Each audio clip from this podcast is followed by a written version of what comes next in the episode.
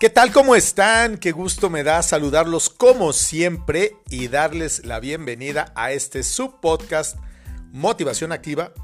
Yo soy Gustavo Goñi y el día de hoy quiero que hablemos acerca de los siete pecados capitales. ¿Qué es un pecado capital?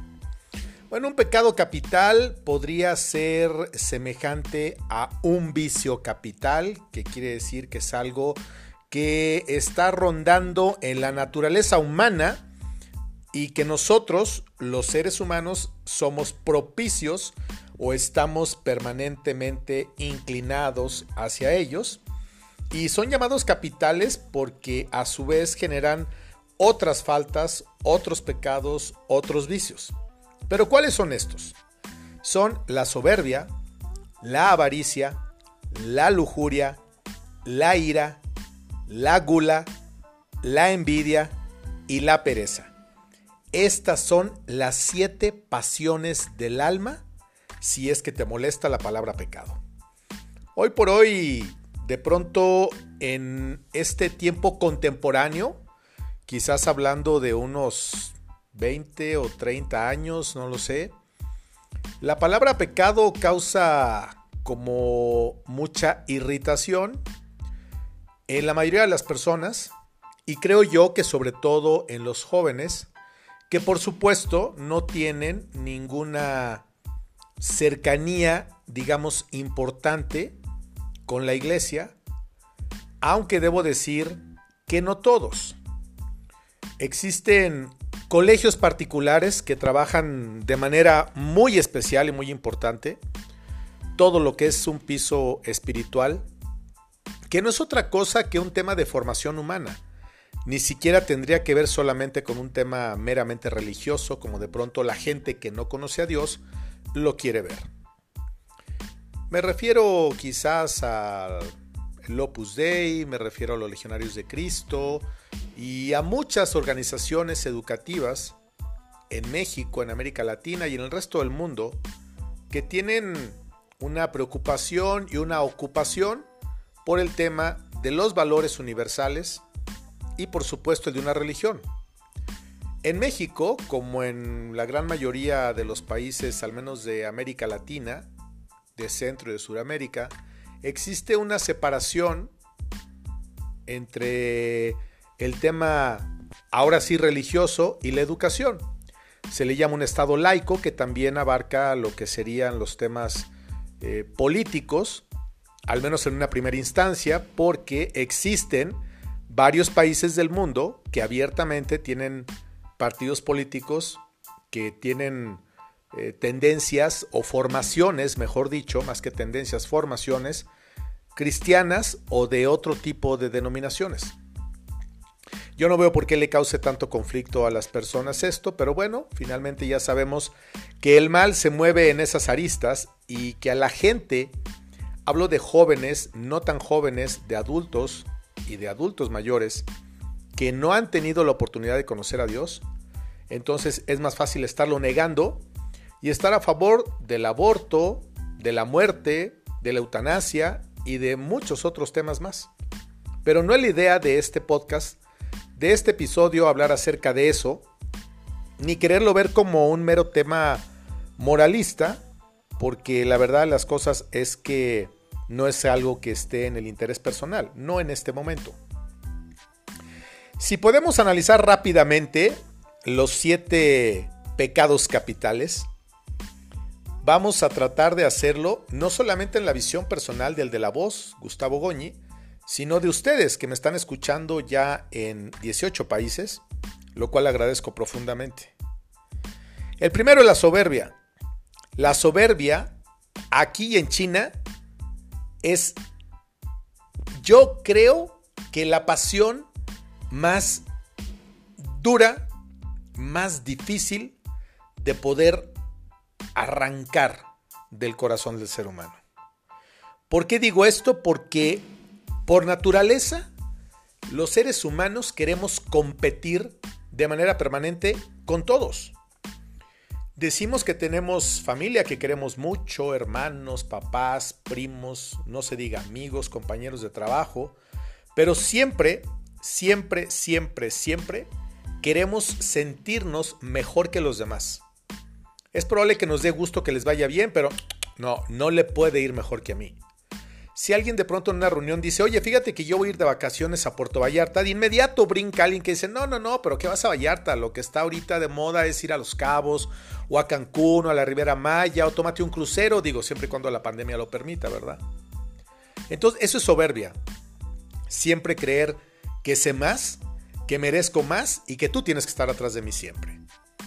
Y eso aplica también a muchas relaciones de papás a hijos o de hijos a papás sobre todo en los temas tecnológicos, los jóvenes nos rebasan, pero por mucho a los adultos.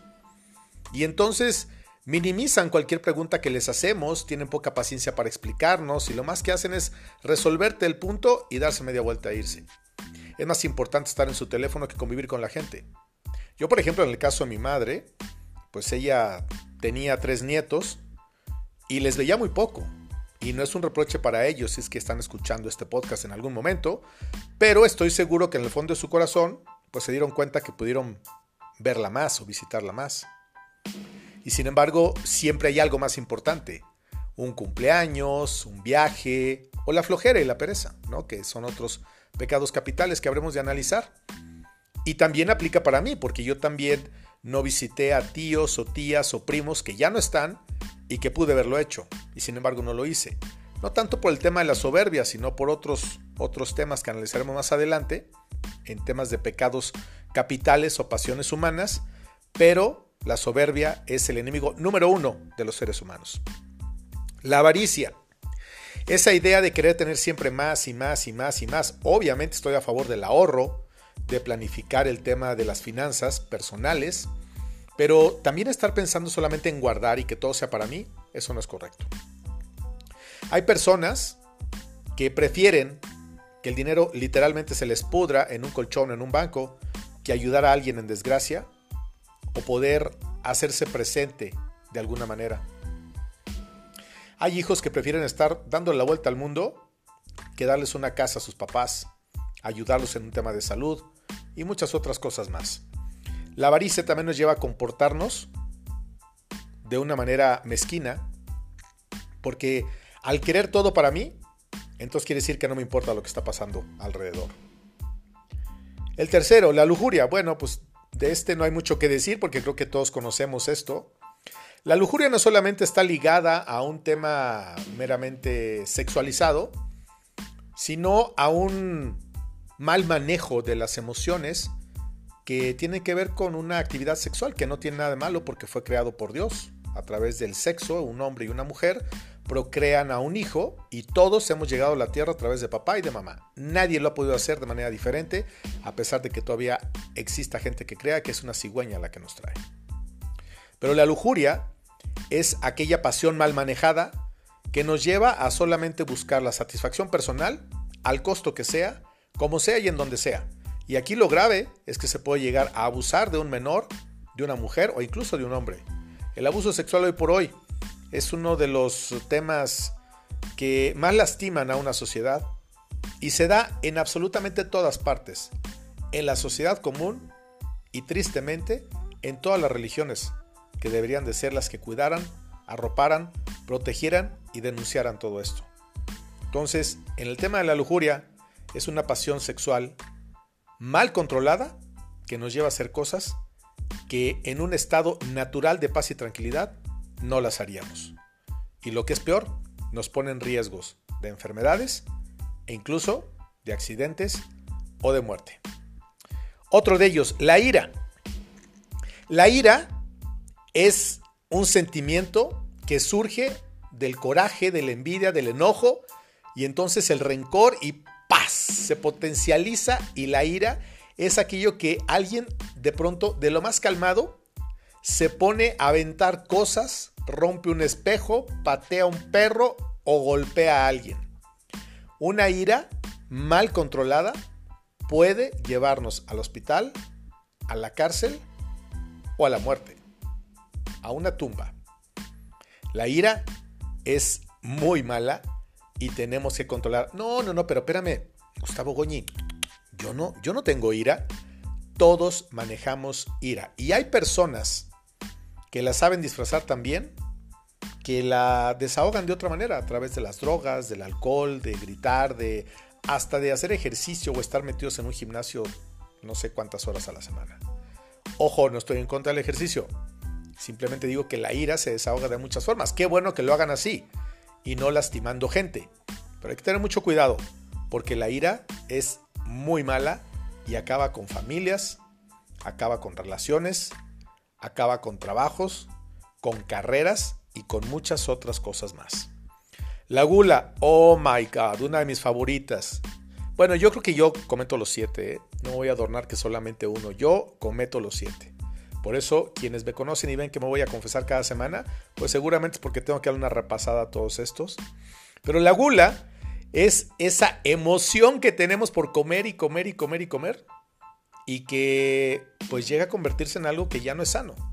No solamente por un tema de salud, el tema del azúcar, los triglicéridos o que engordes o otras cosas más, sino por el punto y el tema justamente de no tener control. Quien no tiene control en su forma de comer, pues seguramente no lo va a tener en la forma de beber y en muchas otras cosas más.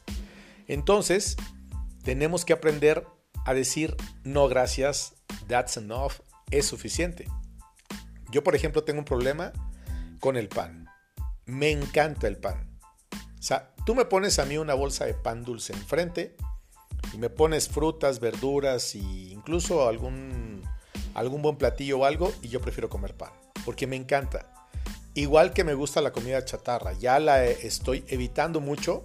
De hecho, actualmente estoy en un en una en régimen de cuidado que me acaban de poner dos médicos justamente para bajar el tema de los triglicéridos que lo traigo un poco alto y algunos otros temas que se van desencadenando y me dijeron, Goñi, tenemos que cambiar hábitos alimenticios y muchas otras cosas más. La gula es uno de los que tengo que someter de manera permanente. Otro, la envidia. Oye, pero yo no envidio a la gente, a mí me gusta que les vaya bien. No es cierto, todos tenemos envidia, nadie se salva de ella. La envidia es un sentimiento, digamos que natural, que surge justamente lo que yo decía hace un momento, ¿no? De la competencia en la que el mundo nos ha imbuido y que además las redes sociales pues nos llevan a tener envidia de todo, porque todos tenemos a un grupo de amigos, de conocidos o de artistas o de personas que seguimos o que nos siguen y que entonces todos los días estás viendo las publicaciones que hacen. La gente pues en un 80%, quisiera yo creer, publican cosas pues que son padres o que están realizando. Yo, por ejemplo, es muy raro que tú veas que suba lo que estoy comiendo, o si ya me levanté, o si ya entré, ya salí, ya subí, ya bajé. La verdad no creo que a la gente le interese eso. Trato de hacer publicaciones que tengan que ver un poquito con el fortalecimiento de los valores humanos, de la empatía y de todo esto, porque me dedico a ello como motivador. Pero también hay personas que publican muchas cosas en las que están exhibiendo su vida, sus relaciones, con quién están, a dónde viajan, etcétera, etcétera. Y hoy por hoy está comprobado que que es un tema delicado y hasta grave porque tú le estás diciendo a la gente que no estás en tu casa o que están tus hijos solos o que tienes un nivel de vida que a lo mejor no sé qué realmente estás tú tratando de mostrar o que tu físico no es como el que publicas porque hoy por hoy las aplicaciones hacen que te veas con 30 kilos menos y con 20 años menos. Lo mejor es que la gente te conozca como eres y punto. Pero las redes sociales nos han llevado a estar compitiendo entre nosotros porque alguien tiene más like que yo, o porque se ve mejor que yo, o porque viaja más que yo, o porque tiene más que yo, o al menos es lo que interpreto, y esto genera una envidia, y la envidia pues está casada con todo lo demás, ¿no? Porque al tener envidia de un hermano, de un primo, de un amigo, de un vecino, pues entonces nosotros acabamos haciendo eh, todo lo que no deberíamos de hacer, hablar de ellos, criticarlos, señalarlos y quizás hasta inventar cosas. Es muy delicado el tema de la envidia y puede desatar pasiones muy muy fuertes y tormentosas que hoy por hoy son el ingrediente más importante que tiene cualquier serie de Netflix, de HBO, de cualquier de estas plataformas, donde todos los días nos encontramos con series de una, dos, tres temporadas. Siempre la envidia es un ingrediente que no puede faltar porque es el que desata y chicotea todas las pasiones. Y la otra, la última, es la pereza. La pereza es una de las pasiones que anclan y roban sueños. ¿Por qué? Porque a través de la pereza, ay, mañana, el lunes, en enero, a mediados de año, a finales de año, cuando cumpla 15, cuando trabaje, cuando me reciba, cuando me case, cuando tenga un hijo, cuando etcétera, etcétera, etcétera, cuando me jubile, cuando me muera, entonces las cosas van a comenzar a suceder. Obviamente la última, pues ya no hay, ya no hay más que hacer. Más nada, como dicen los cubanos. Saludo a mis amigos de Cuba radicados en La Habana y en Venezuela y en Estados Unidos y en tantos lugares. ¿Qué es lo que tenemos que hacer? Tenemos que movernos, tenemos que ponernos en movimiento. Hay que dejar de postergar los sueños, porque entonces, si tú no construyes tus sueños todos los días, te voy a decir algo. Búscate una silla muy comodita, siéntate y espérate unos años para que veas pasar a los triunfadores, aquella gente, hombres y mujeres de todos los estratos. Este no es un tema de economía, de formación, de cultura, ni absolutamente nada. Es un tema de ganas y de deseos. Hay gente que prefiere estar metida en su casa viendo series de Netflix y televisión y viendo cómo viven los demás y son felices y logran sus sueños que luchar por los propios. Es una pena. Y también la mayoría de la gente le gusta estar trabajando por los sueños de los demás y no por los suyos. La pereza está muy aliada al tema del miedo. Los dos juntos, la pereza y el miedo, son primos hermanos y son los principales ancladores de sueños. Haz de cuenta que el barco, el mejor que te puedas imaginar, lo tienes siempre anclado en el puerto. Entonces, ¿cómo para qué lo construimos? Que no es para navegar, aunque haya tormentas y aunque haya situaciones complicadas, también va a haber momentos muy padres y muy agradables.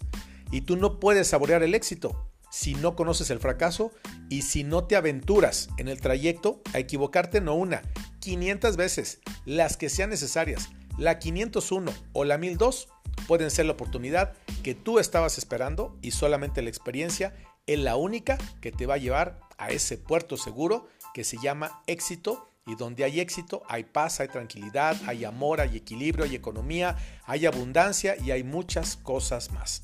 Así que ya sabes, Aguas, aguas, mucho cuidado con los siete pecados capitales, las siete pasiones humanas que más daño nos causan a nosotros los seres humanos.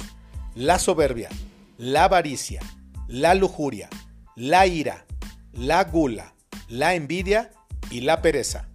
Ojo y aguas con ello. Si tú vives con ellos permanentemente, nunca vas a lograr paz, tranquilidad, abundancia, éxito, fidelidad, salud y amor. Y como siempre lo digo, recuerden que de la mano de Dios, todo, absolutamente todo es posible. Porque si tú estás solo por el mundo, entonces Dios te deja solo a que tú vayas caminando y andando. Pero si tú le dices que te ayude, lo conoces y te acercas a Él, no en una misa solamente por persinarte y cumplir, Dios no te necesita a ti, nosotros necesitamos a Dios. ¿Ya sabes lo que hay que hacer? Y sabes dónde encontrarlo. Paz y bien para todos ustedes siempre.